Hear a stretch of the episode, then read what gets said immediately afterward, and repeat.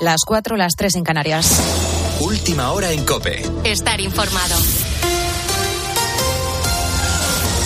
Ya son al menos 244 los agresores sexuales que se han beneficiado de la ley del solo sí es. Solo en la pasada jornada se han comunicado la revisión de condena de más de 40. Una veintena del total han sido además escarcelados antes de tiempo.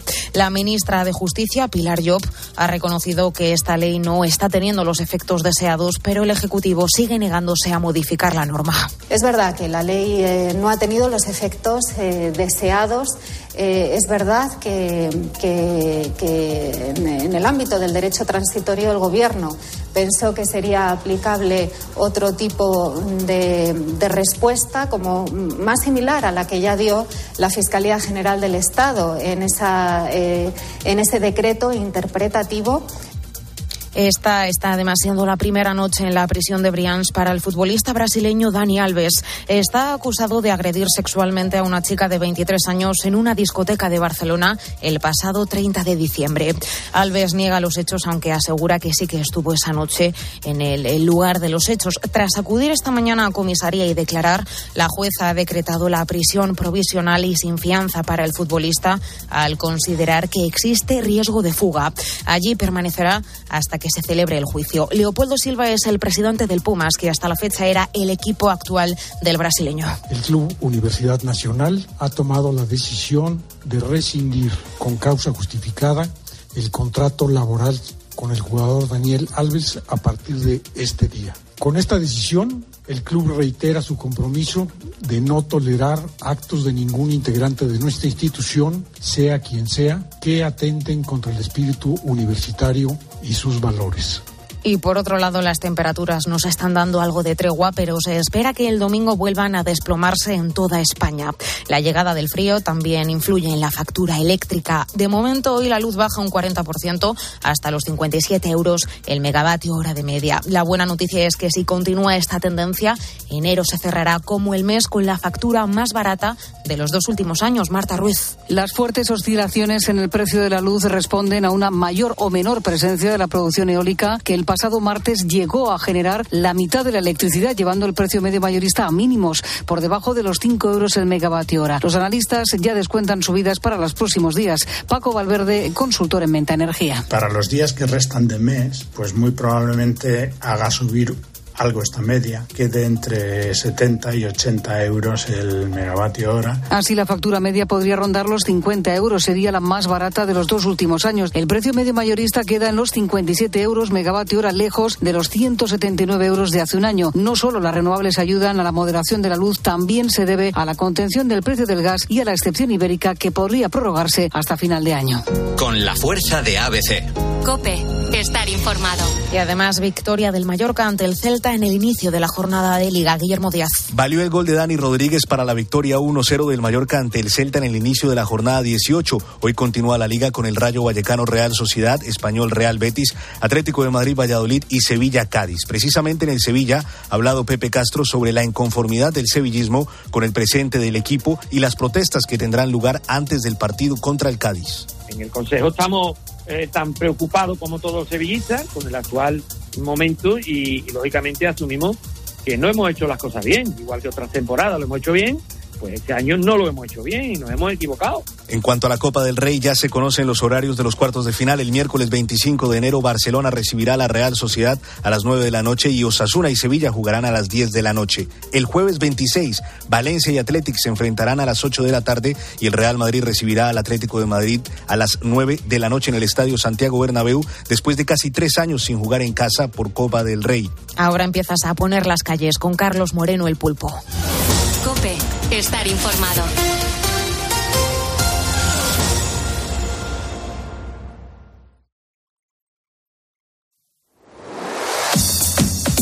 Carlos Moreno, el pulpo. Poniendo las calles. Cope, estar informado. Muy buenos días, estás escuchando Poniendo las calles de Lux un programa en el que vas a poder disfrutar de los mejores contenidos que tenemos durante toda la semana, de lunes a viernes, aquí en Cope. Sabemos que para que el país funcione es necesario poner las calles. Y recuerda que si me estás escuchando ahora es porque eres un ponedor y juntos vamos a por el sábado pero que sepas que a esta hora, y te lo certifico, están pasando cositas. ¿eh? Sí, pasan eh, cosas y, y, comienzo hoy hablando de lo que un error ortográfico eh, puede causar. Claro, lo cambia todo. Es algo además que nos puede suceder a cualquiera. Por ejemplo, confundir Palencia con Valencia. Ah, claro, claro. De claro. hecho, claro, hay veces que te obligas a decir Palencia con P para que quede claro. Un ejercicio que sin duda no hizo la protagonista de nuestra primera noticia, porque la mujer, te voy a contar, se encontraba en Madrid. Ella quería ir a Valencia y se equivocó. Mm. Ella quería ir a Valencia con V mm. y se equivocó. Ella al final acabó viajando hacia el norte en vez de al Mediterráneo. No me digas eso, no me digas eso, que yo, por favor ya es casualidad ¿eh? que de Valencia tengas que ir a Palencia o viceversa. ¿eh? Sí, sí, pues la verdad es que le pasó a la mujer que se echó a llorar al enterarse de que no había cogido el tren correcto, es decir, que no iba a la ciudad a la que realmente quería ir. Lo descubrió hablando con la compañera de asiento. Ella se montó en Madrid. Eh, y en un momento determinado, cuando ya llevaban un buen recorrido, hablando con la compañera, bueno, pues eh, vio un cartel y dijo, qué raro este cartel aquí. La hizo sospechar, efectivamente. Y entonces le preguntó a la compañera, eh, oye, ¿estamos llegando ya a Valencia con V? Para su sorpresa y también para su disgusto, descubrió que no, que estaba a punto de conocer otra ciudad española, Palencia. ¡Te has equivocado! Así es, de parte a parte. La mujer Claro, estaba desesperada cuando le dijo a la compañera, no, no, perdone, es que este tren no va a Valencia, va a Palencia. Claro, claro, claro. Y entonces en ese momento, tú imagínate qué desesperación, ¿eh? eh empezó a gritar, sollozando, yo lo que quería es ir a Valencia, ahora cómo hago para, para, para ir donde yo tenía que ir. Pero es que vaya situación. Claro, ¿eh? espero que no tuviera nada importante, claro. una situación tremenda. Bueno, afortunadamente cuentan que los trabajadores de Renfe se portaron de 10. Lo primero porque era una persona mayor, eh, es una persona mayor, y se dispusieron a ayudarla en todo. Lo, la gestionaron un, un, billete de tren completamente gratuito para volver a Madrid y de Madrid cogerlo hacia Valencia. Y, y, para descansar, porque claro, él no lo podía hacer en ese mismo día, para descansar le gestionaron la reserva de una habitación de hotel en Palencia. Ah, qué bueno. ¡Aplausos! Así que aplausos por los trabajadores de, de Renfe. Y esta mujer, tú imagínate que despiste. ¿A ti te ha ocurrido algo parecido? Eh, ¿Acabar en un sitio donde, donde no ibas?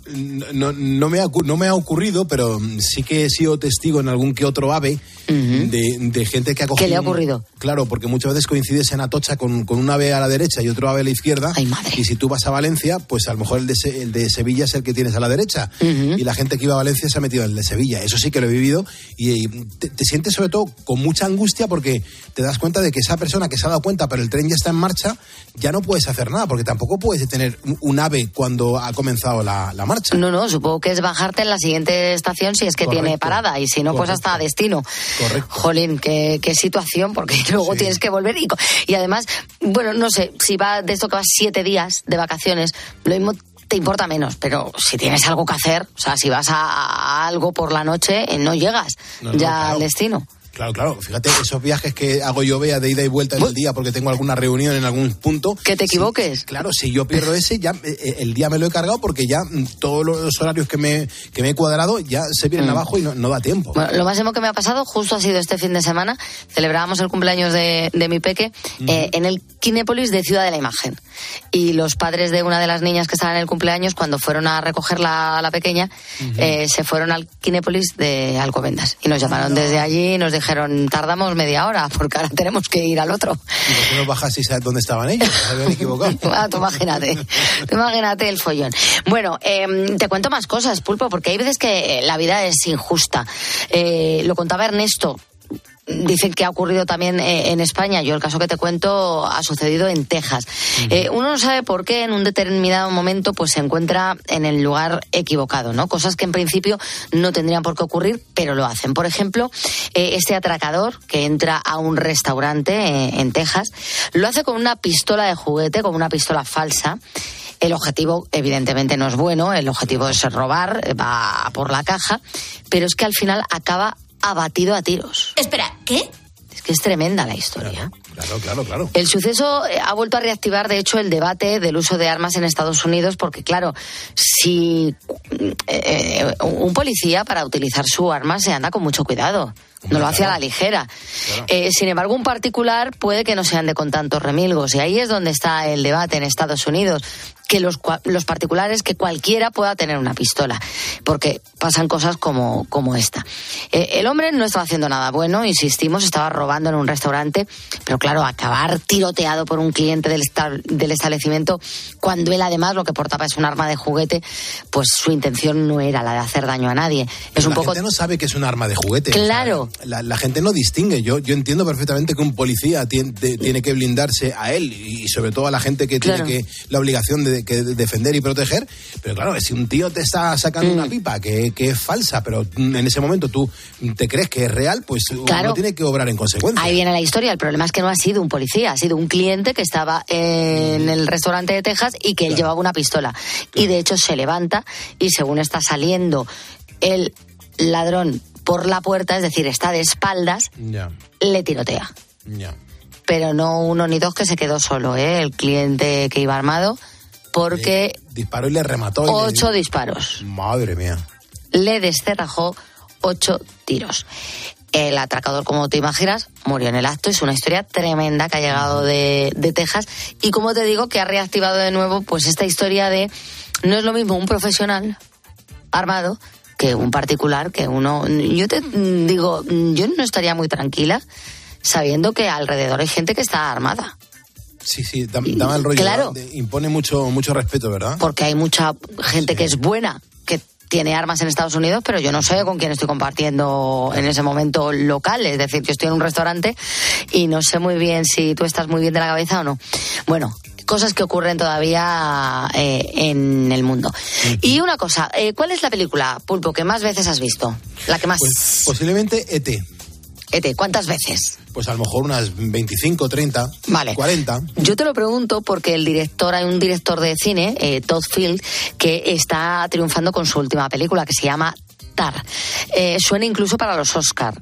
Y ahora que está de promoción, ha confesado que se dedica a hacer películas, es decir, él es director de cine y ha llegado incluso a, a los Oscar, tras ver 350 veces Indiana Jones en busca del arca perdida. ¡Me aburro! bueno, vamos a ver, es que, es que, cuidado que a mí me gusta ver las películas repetidas, que cuando hay una película que me gusta mucho, me la veo y me la reveo 20.000 veces.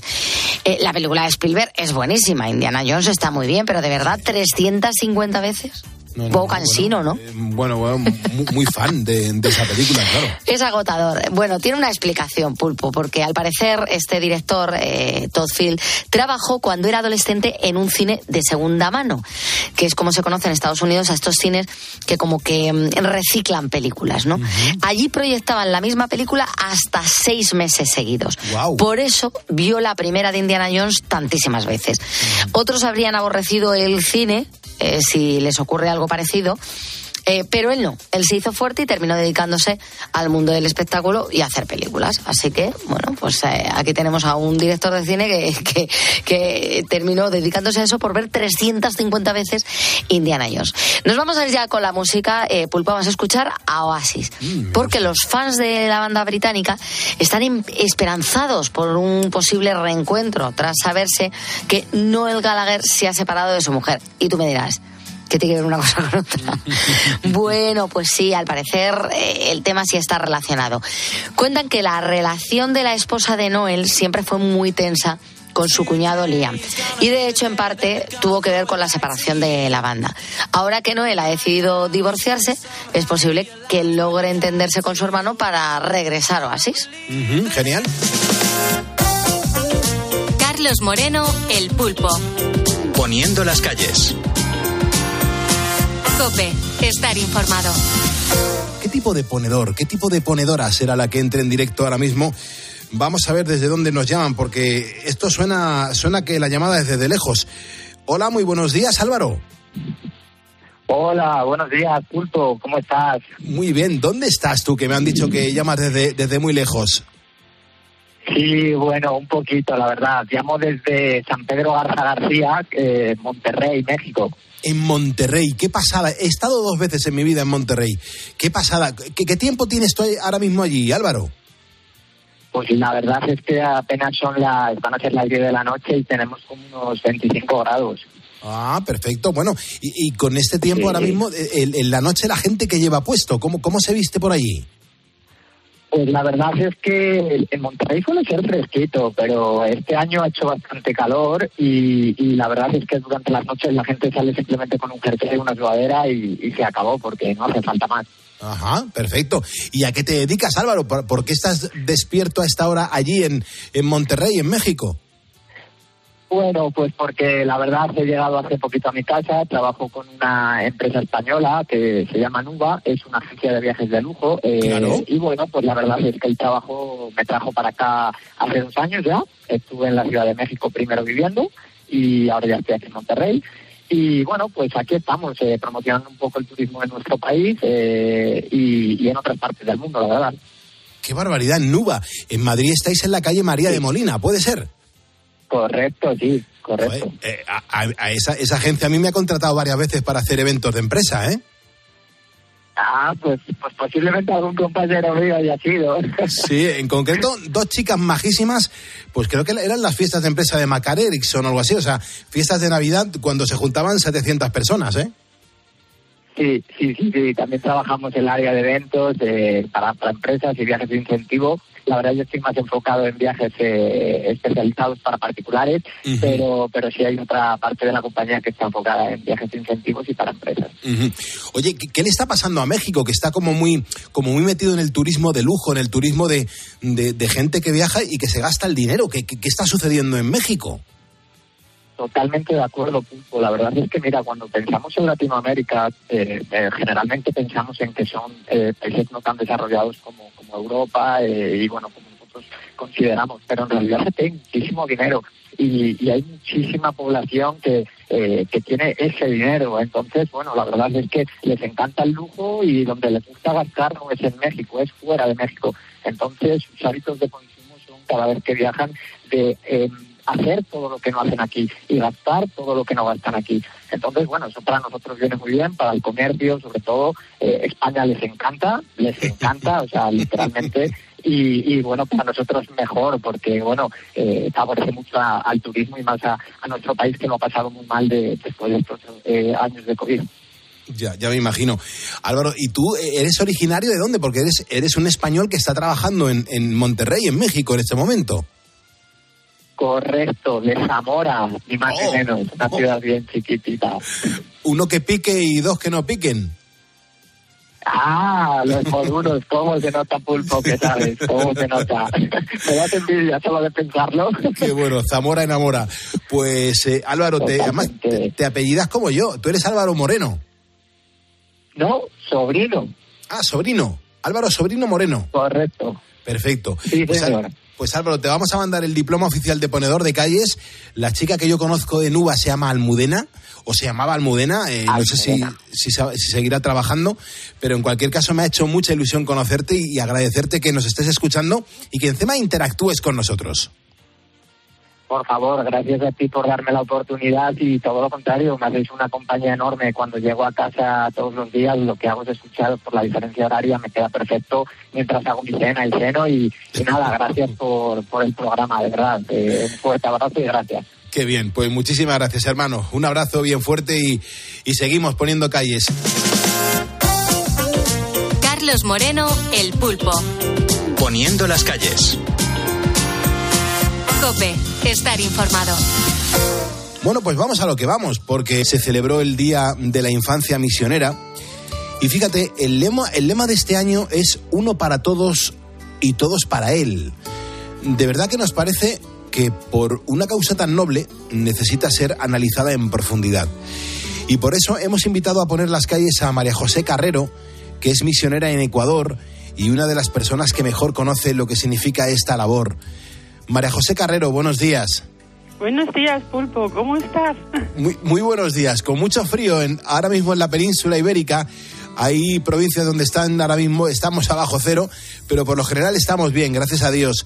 Lo primero, hermana, que le quiero ah, dar son las gracias por porque nos atiendas a estas horas. Estás a punto de coger un avión para volver a Ecuador. Em, hermana, ¿cuál es tu misión en este país? ¿Cómo es un día normal en tu vida? Pues mira, mi misión es estar eh, y trabajar en un colegio. Eh, tiene 300 estudiantes eh, de 5 añitos hasta los 18 y allí pues un día normal es levantarme temprano como a las 5 de la mañana para poder ir a las clases, estar apoyando a los profesores, atender a los padres de familia, cuidar y acompañar a los niños, a los estudiantes en sus necesidades. Eso ocupa la mañana. Y en la tarde, pues eh, me ocupo también de la pastoral, la catequesis o el refuerzo también pedagógico, depende, ¿no? De los días. Eso es más o menos lo que hago allí. Y eh, hermana, em, los días, por ejemplo, que has pasado en España, ¿qué sensación te queda? Eh, ¿Nos quejamos demasiado sin darnos cuenta de lo afortunados que somos? Pues eh, a veces digo, mira, cuando oigo a mi familia, digo, ah, problemas del primer mundo, porque allí esto, pues cosillas, ¿no? Que aquí, pues claro, se le dan importancia y que allí, Dios mío, pues no, no se la tienen porque es más la vida de, de subsistencia, ¿no? Pues me voy muy contenta, me voy muy contenta porque pues vine, sabes, después de una pandemia, de estar en un colegio con mucho abandono y sentir esa catástrofe que hablaba el Papa Francisco educativa de abandono de los estudiantes, vine muy cansada mm, psicológicamente y físicamente, necesitaba descansar. Entonces, el otro día mi madre le decía, mira mamá, quédate feliz que habéis hecho como padres aquí vuestra misión. Me habéis dado un lugar de descanso, de seguridad, de alimentación propia y me voy recuperada con fuerzas para seguir pues eh, dando lo mejor de mí para el reino de Dios. Entonces, España para mí es un oasis cuando vengo de, mm. Ecuador en este sentido, ¿no?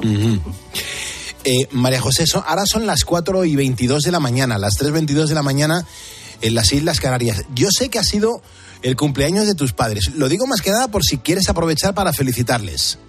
De verdad, hoy cumplen los dos sus años. Además, mañana, como ya estoy de viaje de regreso, es un regalo de Dios que pueda estar aquí eh, pues celebrándolo con ellos, ¿no? Los dos el mismo día. Son un encanto. Eh, los padres, de verdad, es el regalo pues muy grande y mayor quizás que tiene un misionero pues ha recibido y yo todo de ellos, son maravillosos y de verdad si soy misionera es también gracias a ellos, ¿no? Así que soy pues eh, muy feliz en mi vocación y ha sido transmitida desde la familia. Los valores si no se transmiten en la familia luego fuera es mucho más complicado, ¿no? El testimonio de unos padres, de unos abuelos hacia los nietos, los hijos es indispensable, ¿no? Para crecer como un árbol sano, ¿no? La, verdad que sí. Eh, María José, eh, misionera, ¿qué es la, la, infancia misionera? Hay muchos ponedores que ahora mismo nos están escuchando y pueden estar un poco despistados.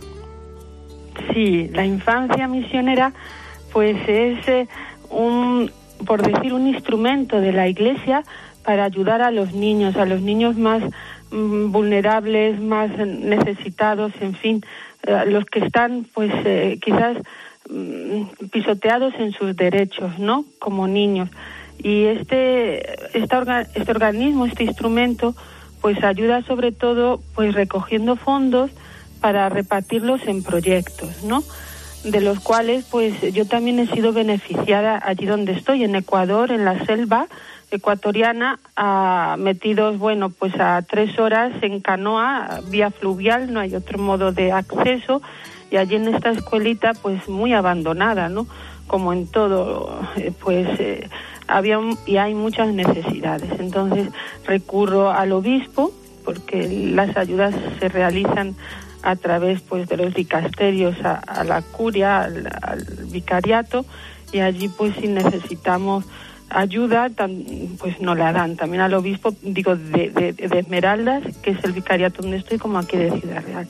Y nos han ayudado con estos proyectos de infancia pues a, construir a reconstruir el colegio techo suelos pizarras cuando llegué no había no había sillas.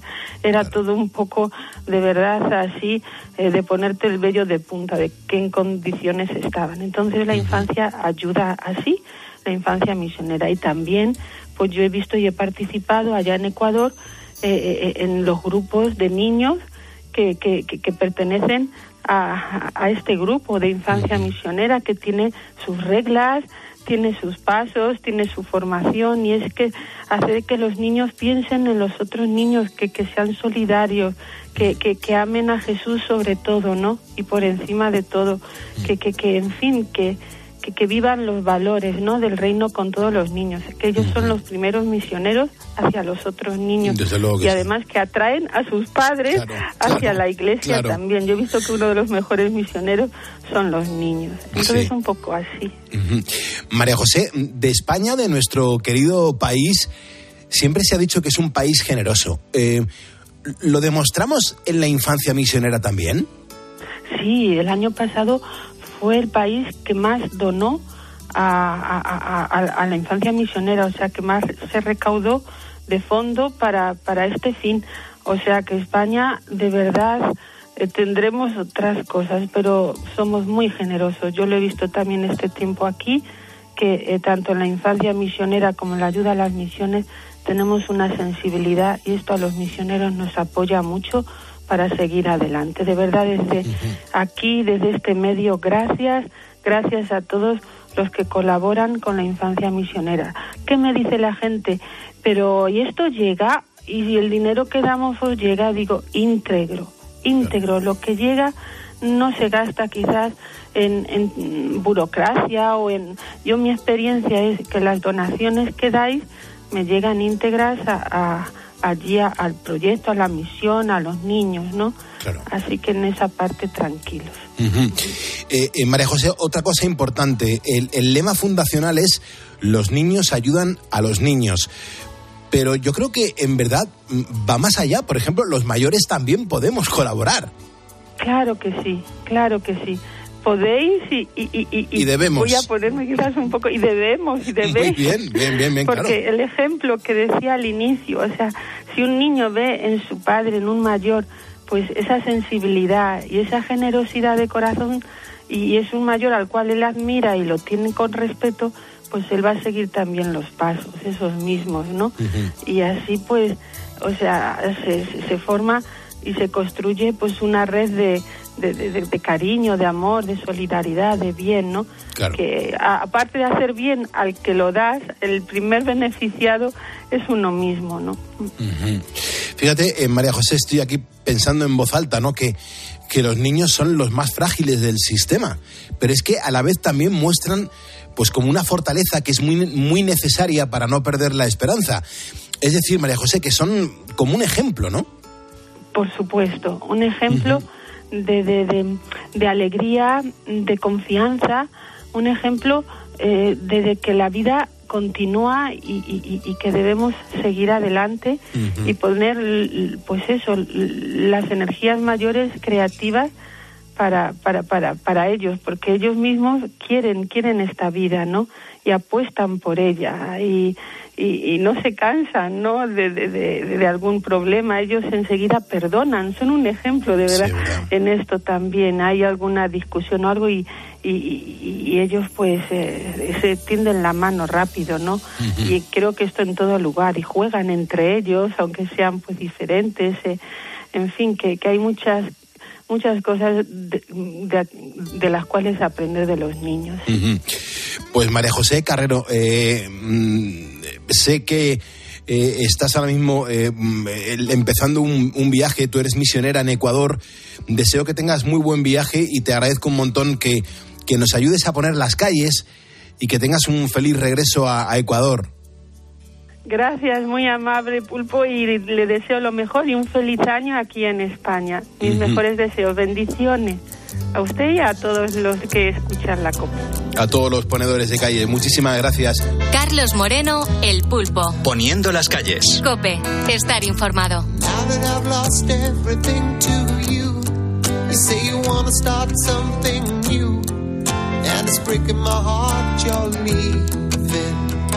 I'm grieving. But if you wanna leave, take good care. Hope you have a lot of nice things to wear. But then a lot of nice things turn bad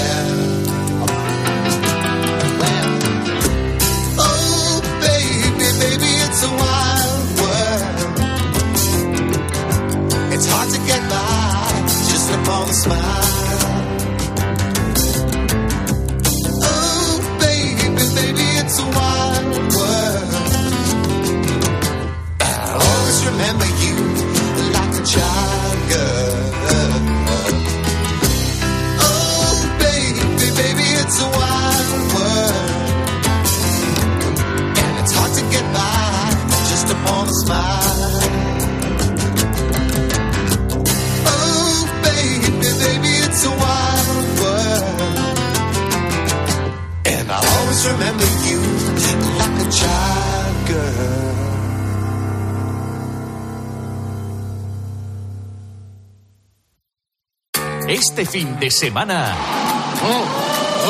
ya viene el frío. Sofá, mantita y tiempo de juego.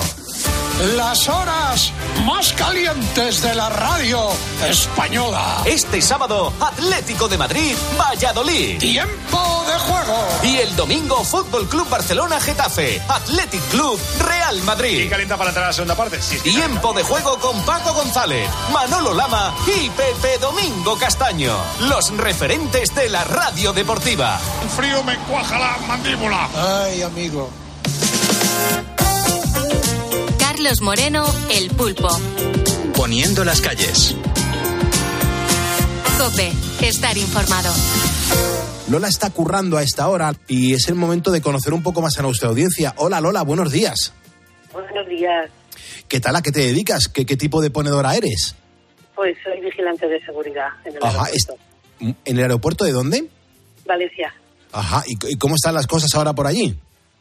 Bueno, eh, la gente empieza a moverse. Aquí se empieza muy temprano con los vuelos, entonces como tienen que venir con tiempo los pasajeros, Mm. pues pues hay que estar pronto, pues, preparados para, para que empiece todo el Toda la actividad. Claro. Eh, eh, Lola, eh, eh, ¿tú notas cuando mm, hay un pasajero o una persona que va a coger un avión pero viene sin dormir? ¿Se lo notas en la cara?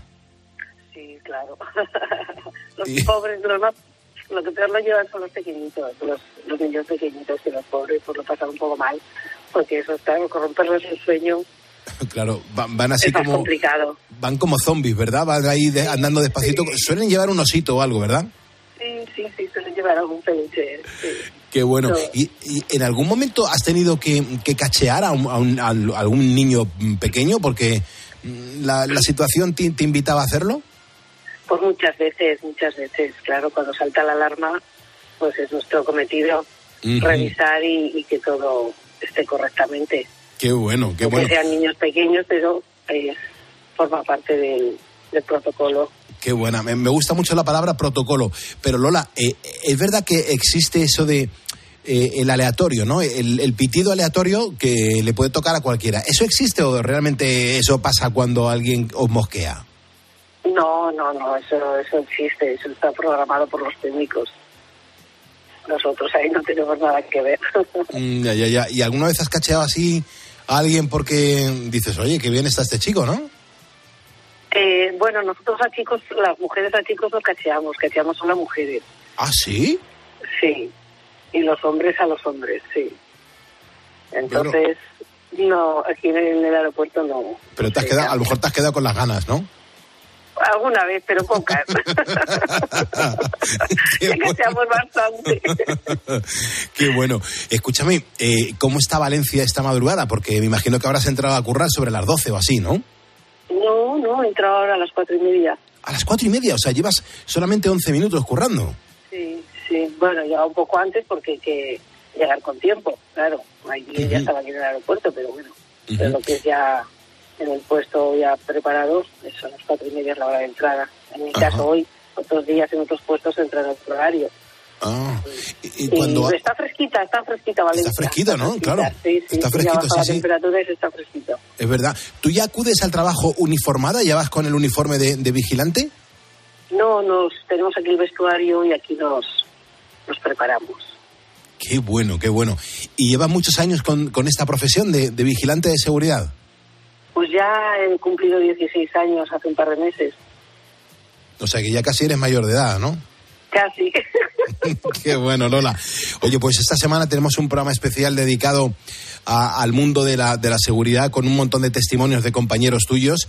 Vamos a recoger ese también porque como lo podamos insertar, lo vamos a insertar y es un poco el, el homenaje, el agradecimiento a una profesión que, que sabemos que no muchos de vosotros no sentís valorados pero que realmente sois fundamentales. Aquí queremos mucho al, gremio de la, de la seguridad privada, al, al, gremio de la seguridad, a los vigilantes de seguridad, y espero que te emocione y, que te integres en, ese programa donde realmente sois muchísimos en España. ¿eh? Sí, sí, sí, somos muchísimos. Y os oigo cuando puedo, claro. Y sí, es, es un gremio muy importante. Y a ver, no hay que sentirse menospreciado, aunque la gente a veces no no valore, pero no es a nosotros, no, no tiene uno que llevarlo a lo personal. Es un problema a lo mejor de uniforme o de una situación de estrés, de lo que sea, o bueno, cuando es un caso de una de una actividad delictiva o lo que sea, pero pero no hay que llevárselo al personal, o bueno, yo lo intento por lo menos, ¿no? sino cumplir con el trabajo, hacer el servicio lo mejor posible, cada uno en el puesto que ocupe y, y terminar el servicio pues con satisfacción. Es Claro que sí. Pues me quedo con estas palabras tan reconfortantes. Eh, Lola, te mando un abrazo enorme. El próximo viernes 3 de marzo estaré en Sevilla. Ojalá eh, lo tengas libre y, y te pueda conocer en ese homenaje que va a haber ese cumpleaños de- del grupo Seguridad Social, que bueno, pues me han encargado que sea el presentador y el dinamizador. Y si te apuntas, ahí estaré y, y ahí nos veremos y nos podemos dar un abrazo entre ponedores.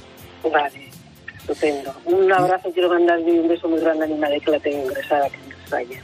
Vaya, ¿qué le pasa a mamá? ¿Qué le pasa? ¿Qué le pasa a mamá? Porque son 87 años, está muy mayor y, y ha cogido un poco de infección y Ya. las vías respiratorias, que está delicada de siempre, y el oxígeno, entonces la tienen que estabilizar y esperemos que, que vaya todo bien y, y se mejore y venga prontito para casa. Pues de nuestra parte, mándale muchas fuerzas, ¿vale? Vale, muchísimas gracias. Gracias, Lola. Cuídate mucho. Te mandamos el diploma. Gracias, cielo. Hasta luego. Escuchas Poniendo las calles. Con Carlos Moreno, El Pulpo. Cope, estar informado. Mira, el 1 de enero es el día en el que comienza un año nuevo, pero ¿realmente esto es así? porque para muchos el año arranca en realidad tras la llegada de los Reyes Magos, con la vuelta al cole y en muchos casos al trabajo, unas más que merecidas vacaciones. Pero nos hacemos preguntas. Por ejemplo, ¿quién no ha dicho alguna vez, a partir del día 7 de enero voy... Todos en alguna ocasión nos hemos planteado hacer algo que no hemos sido capaces de llevar a cabo otros años. Este año, por ejemplo, dejo de fumar. Este año, por ejemplo, hago dieta. Este año, por ejemplo, aprendo inglés y este año voy a probar las oposiciones. Pero el más común y donde más fallamos es en el de este año me apunto al gimnasio. Bueno, pocas semanas después vemos la cruda realidad, en algunos casos o la simple excusa de es que no tengo tiempo. Aún así, es cierto que estamos empezando el año con energía y decididos a hacerlo. Eduardo Tempo es gerente de una escuela deportiva en Calahorra y nos ha contado en COPE cómo ha notado en estos días el auge de llamadas para empezar a hacer ejercicio. La verdad es que se nota estos eneros que pues que empiezan, empiezan fuerte porque desde el día 2 que ya abres, pues bueno, a primeras horas ya te dicen cosas, incluso el día 1, pues bueno, a través de las redes sociales, pues sí que te, te van pidiendo información y te van pidiendo pues eso, todo lo que viene siendo uh, todas las instrucciones que pueden hacer para empezar este año nuevo con motivados y con ganas y sobre todo pues bueno, por perder esos kilitos que hemos cogido en la Navidad que, que tenemos de exceso. Es que ese es el principal, el principal motivo por el que cada vez más personas piensan en empezar una nueva vida para perder esos kilitos que se han cogido en vacaciones. Y el caso de Eduardo se puede decir que no es el que nos encontramos en los estudios, que calculan que solo un 8% de la población cumple los propósitos. Nos hacemos preguntas, ponedores, ¿cuántos abandonan nada más empezar? Bueno, pues eso es... Sí, sí, sí. 3, 5% abandono, no más, ¿eh? Sí, y además que cuando empezamos una cosa, por lo menos hasta el verano la cumplimos. Somos bastante constantes y, muy poquitos abandonan. Y se abandonan es por causas mayores o pues porque a veces que no es que abandonen tu centro, sino que se van a otro, otra disciplina, otra actividad o, cualquier otro tipo de, de ejercicio. Es que la experiencia de este gerente de Calahorra es bastante buena pero nosotros no somos conformistas y nos centramos con los datos. También eh, hemos eh, contactado con Cristina Lago, ella es psicóloga y coach personal, y como te decía, numerosos estudios demuestran que un 8% de la población cumple los propósitos de Año Nuevo. Eso quiere decir que un 92% no lo hace. Y nos preguntamos, ¿por qué cuesta tanto mantenerlos? Cristina nos lo explica en los micrófonos de COPE. Bueno, normalmente cuando fallan los propósitos que nos hacemos es por una razón eh, muy concreta, que la motivación, aunque creamos que sí, no es suficiente. Digamos que puede ser que no estemos motivados porque nos ponemos metas que para nosotros en esos momentos son demasiado difíciles, requieren demasiado esfuerzo o son demasiado a largo plazo. Claro, ese puede ser el principal problema estamos tan acostumbrados a la inmediatez que todo lo que es a largo plazo, pues como que cuesta bastante cumplirlo.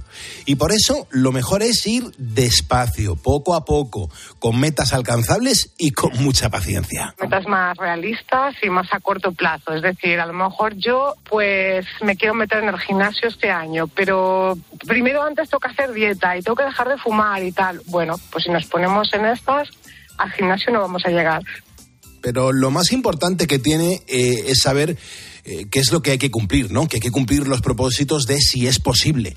La clave no está en intentarlo, sino en saber enfrentarse a ellos. Al igual que cuando, por ejemplo, viene un amigo desanimado o sin ganas de algo y le animamos, pues también hay que autoanimarse y ser conscientes de lo que nos estamos proponiendo. Es perfectamente viable conseguir propósitos si uno empieza primero con los pequeños propósitos. O sea, todo proceso de cambiar algo tiene que empezar siempre por un pequeño paso.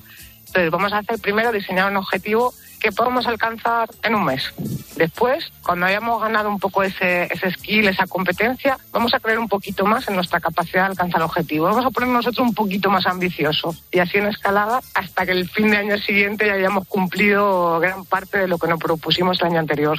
Es que es fundamental, es fundamental apostar por la confianza en sí mismo y seguir estos consejos que nos ha dejado Cristina Lago, para que así, cuando acabe este año 2023, pues puedas mirarte a ti mismo y seas capaz de ponerte otro propósito sabiendo que una nueva vida empieza por un cambio. Escuchas Poniendo las calles. Con Carlos Moreno, el pulpo. Cope, estar informado. Te lo decía al comienzo, ¿no? Que, que la batalla contra la COVID pues sigue en marcha. No nos despistemos porque el otro día leía que en, en Andalucía, por ejemplo, había un montón de residencias donde había subido muchísimo el, el, contagio de COVID, con lo cual mantengamos la distancia, protejámonos, no nos cortemos en, poner, en ponernos de nuevo la, la mascarilla, pero, pero esto nos lo tenemos que tomar muy en serio, aunque por fortuna la inmensa mayoría pues estamos vacunados. Pues te decía eso, ¿no? Que, que la batalla contra la COVID pues sigue en marcha, aunque ya en muchas mmm, veces pues como que no nos estamos acordando del virus. Y precisamente el pasado fin de semana leí un artículo de Jorge Alcalde en el diario La Razón en el que, bueno, pues nos hablaba mmm, de que los expertos ya lo están llamando la tercera guerra mundial contra la pandemia. Y queríamos aprovechar que le tenemos todas las semanas con nosotros para que nos aclare a qué se refiere con, con eso de la tercera guerra mundial. Jorge, buenos días. Muy buenos días, Pulpo, ¿qué tal? Bien, mucho frío. Ya ves cómo están las carreteras, cómo están ahora mismo eh, los puertos de montaña y, y, todo lo que estamos contando. Pero, ¿a qué, tipo, ¿a qué tipo de guerra te estás refiriendo? Bueno, fíjate que la humanidad hizo primero una batalla contra la COVID global, que fue la batalla de los confinamientos. Sí. Ahí seguimos lo que venía de Asia. En Asia se confinó una gran parte de la población uh -huh. y gracias a eso pudimos detener la primera ola grande de la epidemia.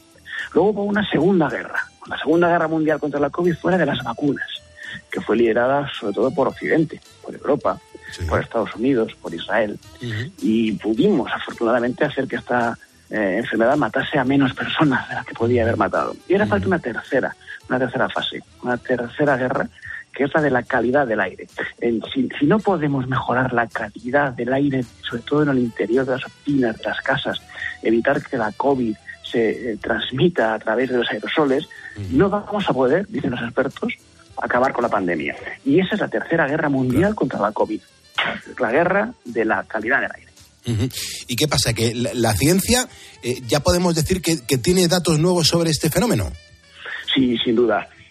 Sin duda porque tenemos en este momento la certeza de que el virus, el SARS-CoV-2, uh -huh. se transmite a través de aerosoles, uh -huh. de pequeñas eh, gotitas que se dispersan por el aire. Al principio se pensaban que estas gotas eran más grandes y por lo tanto la clave era mm, eh, evitar el contacto directo con un contagiado. Pero ahora se sabe que esas gotitas son más pequeñas, se dispersan por el aire, son aerosoles y por lo tanto la clave está en que los locales, las, las oficinas, las casas estén perfectamente ventiladas claro. y de esa manera evitar que el contagio se produzca a larga distancia. Mm. La presencia de aerosoles, esa certeza científica que se conoce desde hace eh, desde la mitad de la pandemia aproximadamente, hace que sin lugar a dudas el próximo combate, la próxima herramienta tenga que ser gestionar bien la calidad del aire. Qué interesante, Jorge. ¿Y, tú crees que, que, podríamos combatir la pandemia sin, bueno, pues sin centrarnos en la calidad del aire? Imposible, sería imposible. imposible. Yo creo que todos los científicos están de acuerdo, gente como Margarita del Val, por ejemplo, la inmunóloga uh -huh. del sí. Consejo Superior de Investigaciones Científicas, que es muy brillante, eh, y pues y todos los científicos están de acuerdo en que sin un ataque directo a la calidad del aire, un ataque directo a los aerosoles en nuestros entornos de trabajo y de, y de vida doméstica, no podríamos acabar con la pandemia. Sería una especie de batalla incompleta. Uh -huh. Es curiosísimo lo que nos estás contando. Es que yo no sé si, si sabemos realmente eh, qué es lo que tenemos que hacer para mejorar esa calidad del aire. Primero nosotros tenemos que ser conscientes de la ventilación de nuestros edificios, de nuestras casas. Uh -huh. Es decir, utilizar herramientas de ventilación, uh -huh. saber que las casas tienen que estar bien ventiladas, abrir las ventanas, no desdeñar esa calidad del aire, que hasta ahora la hemos desdeñado. Uh -huh. Nos parecía que limpiábamos bien nuestra casa, utilizábamos productos de limpieza, eh, utilizábamos aire acondicionado, pero no nos fijábamos tanto uh -huh. en lo que es la calidad real de nuestro aire.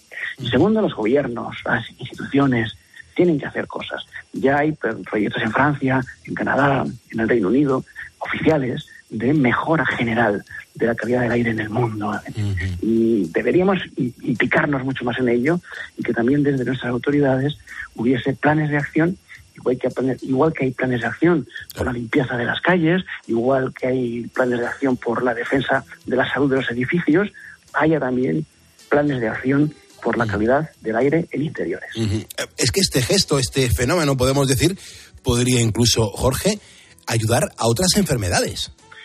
Por supuesto, porque por el aire también se transmiten otras enfermedades em, respiratorias, la gripe, sin ir más lejos, el virus respiratorio sincicial, esta cantidad de enfermedades que se están transmitiendo a través del aire que nos afectan a todos y que también se verían reducidas si tuviésemos puesto el foco no solamente en cómo limpiamos las superficies, no solamente en cómo nos limpiamos nosotros, nuestro cuerpo, sino en cómo limpiamos el aire que respiramos.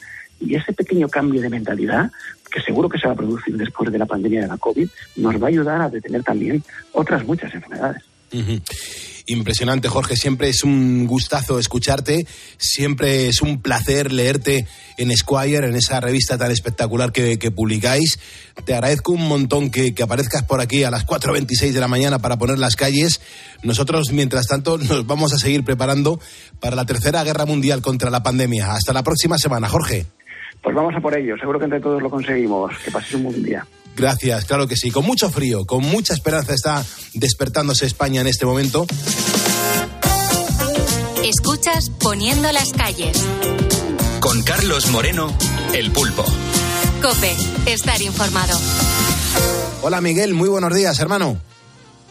Buenos días, Pulpo. Y encantado de escucharte. Eh, Miguel, bájate la radio para que te podamos escuchar, que si no te vamos a escuchar seis o siete veces. Y, ah, perdona, perdona. No te preocupes, así también tú te vas a encontrar muchísimo mejor para, para tener la charla en directo. Miguel, ¿dónde estás? ¿Por qué, ¿Por qué no estás durmiendo? Hombre, no estamos durmiendo porque estamos llevando zumos de García Carrión. Estamos aquí en Valencia, en el Carrefour. A ver si nos descargan aquí los compañeros. Y aquí estamos. ¿Desde dónde has salido? ¿Cómo ha sido tu trabajo en el día de hoy? Yo he salido de Daimiel, Ciudad Real, de un ah. pueblecillo que hay ahí muy bonito y os aconsejo a todos que vayáis a verlo. Ah, qué bien. Y, allí eh, te has cogido el camión que estaba cargado y lo has llevado hasta Valencia ahora mismo, ¿no? Hasta Valencia. Aquí tenemos el primer reparto que lo tenemos a las 4 de la mañana. Sí. Y vamos siguiendo hasta terminar a las 3 o por ahí, ¿sabes? Qué barbaridad. ¿Y, ese zumo cómo ha viajado? ¿En, en cisterna, ya envasado? ¿Cómo, ¿Cómo lo has transportado? No, yo lo llevo, yo lo llevo transportado ya en los tetravis y todo en un frigorífico. Ah, qué bueno, o sea, ya, directamente para el consumo. Para, llevarlo a tienda. Qué bueno, qué bueno. Pero ¿qué, qué, pasa? Me, me, encanta conocer estas actividades porque son las que realmente hacen nuestros ponedores. Tú eres uno de ellos, ¿eh? Sí, sí, yo sigo por la... Cuando me toca de madrugada, os sigo, sigo. Además, nos dais un calor a todos los que vamos solos en el camión, tremendo, ¿eh? ¿Ah, sí? Qué bueno. ¿Cómo, cómo se siente eso a través de la radio? Pues mira, se siente muy bien, se siente, ¿cómo te iba a decir? No sé cómo explicarlo, como que no te sientes solo. Ya. ¿Sabes? Como que os tengo aquí al lado. ¿Cómo? No sé cómo decirlo, eso. Buah, esa, esa, esa, definición es muy buena en la radio, ¿eh? O sea, sentir al que habla por la radio, tenerle a tu lado, me parece de las cosas más bonitas que nos pueden decir a un locutor, ¿eh? Yo, eh, yo ya te digo, es que eh, el trabajo nuestro es muy duro y a veces vamos muy solitarios y gracias a vosotros y a personas como vosotros nos hacéis estar un poquito más. Qué bien, qué bien. Pues te agradezco un montón tu mensaje, tu llamada y que Miguel pues estés escuchándonos en este programa de radio. Eh, ¿Qué años tienes, Miguel? Yo tengo 50 ya. Ajá. Todavía te queda un poquito para la jubilación, ¿eh? Sí, sí, esperemos, esperemos podernos jubilar. También es verdad. Pero bueno. También es verdad. Pues oye, te vamos a mandar el diploma oficial de ponedor de calles y te agradezco enormemente que formes parte de esta comunidad de ponedores. Muchas gracias a todos vosotros por estar ahí, ¿eh? Muchas gracias a ti por tu, por tu servicio y por tu trabajo. Cuídate mucho, Miguel. Un abrazo enorme. Vale. Gracias y un saludo. Otro, otro grande para ti también. Escuchas Poniendo las calles. Con Carlos Moreno, El Pulpo. Cope, estar informado. Carlos Herrera, buenos días. Tengo una canción tan bonita que ponerte que seguramente a ti es que Bob Dylan no te gusta mucho. esa es la verdad. no, no, no te gusta. En la época del violín, en la época de la guitarra, en la época del acústico, no sé con cuál te quedarías. Me quedo con todas. A mí me gustaba mucho el acústico. Luego, cuando se electrificó, mm, a unos les pareció un drama. A mí me pareció. Bueno, yo tenía menos criterio entonces, pero. Mm, he visto que ha sido magnífico. Hombre, ¿cómo no va a ser magnífico lo, lo que nos ha dado después en acústico, no? desde luego perdón, en eléctrico. En eléctrico luego, sí, verdad, eh, metió mucha caña a sus, a sus composiciones. Pero a mí me encanta esta época en la que eh, metía mucho el violín en sus canciones, en esas composiciones de los textos de, de Jacques Lay. Este álbum Desire que se publicaba hace 47 años. no, todo empieza con el Desire. Esto es impresionante, este disco, Herrera. Exactamente, el Desire es impresionante. Sí, es verdad.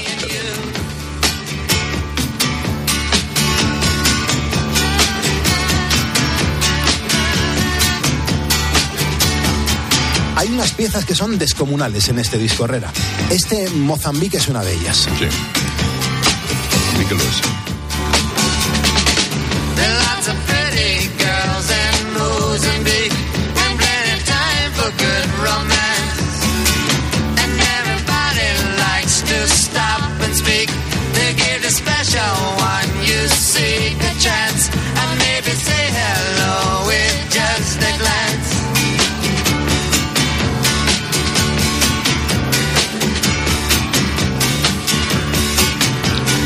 En Durango también lo es, y Sara también lo es.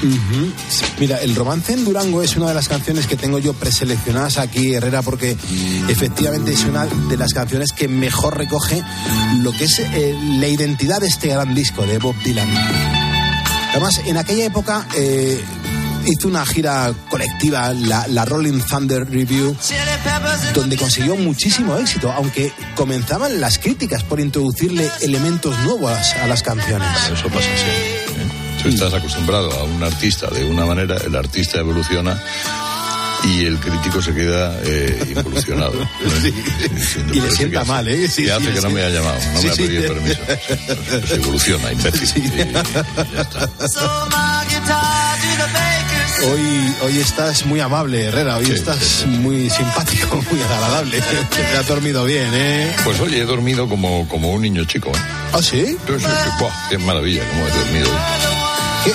Mucha gente no sabe que tú, tu hora no te la quita nadie, ya puede estar cayendo la bomba nuclear, que tú te metes en la cama por la tarde-noche sí, sí. y descansas muy bien. En ¿eh? la, la, cueva. Es verdad que dedico a la lectura y ayer me metí con un ensayo sobre la izquierda reaccionaria que me tuvo con los ojos abiertos hasta qué Pero qué, divertido, ¿no? Sí, sí, bueno, estuvo muy bien. ¿Estás leyendo TVOs ahora? sí, exactamente. Oye, ¿has visto la, foto de Yolanda Díaz, cómo le hacen la pedicura? Ah, no, no lo he visto, ¿no? ¿No lo has visto? te lo voy a mandar ahora. Te lo voy a mandar ahora. Tenemos a Carrita Rubio escuchándonos en este momento. ¿eh? Ah, sí, porque es madrugadora. Es, muy madrugadora, de las, sí. De las primeras que está trabajando. Esa sí que saca a Valencia adelante. Sí, sí, desde luego que sí. Y España adelante. Se pondrá a hacer sus ejercicios y se pone a currar bien pronto. O sea que con este disco de Bob Dylan sí que se pueden poner las calles todos los días, ¿no? Sí, tenía este disco, además tenía, era muy regular, tenía canciones de 10 minutos, otras de 8, otras de 3 era una cosa rara. Pero bueno, fíjate, esto, esta canción, ¿verdad? Eh, yo creo que eh, en caso de haberte levantado así con el pie derecho, me dirías, pulpo, no me importa empezar dos minutos más tarde. Seguro, no, no, no me importa, ¿eh? No, no, no, no, no, no, no empieces a liar. Igual, ¿eh? No, no, no, no, déjalo, déjalo. Los jefes hoy escuchándonos en este momento, ¿eh?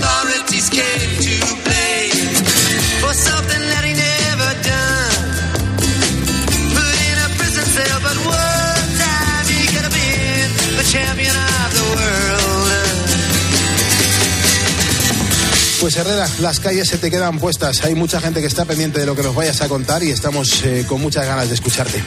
Pues a ver qué cuento, bueno, no sé por dónde empezar, pero bueno, algo, algo se me ocurre.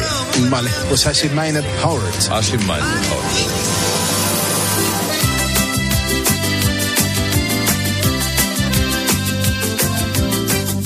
Enseguida llegan nuestros compañeros de los servicios informativos para contarnos la última hora de lo que está pasando en el mundo y después vamos a continuar poniendo las calles de Lux aquí en Cope. Escuchas Poniendo las calles. Con Carlos Moreno, el pulpo. Cope, estar informado. Hay sueños como visillos que se estremecen al notar el más mínimo soplido de aire que les pueda dar. Castillos, los hay de inverosímil material, llevan naipes por ladrillos, pero cimientos fuertes que porfiando a la suerte jamás se van a derrumbar.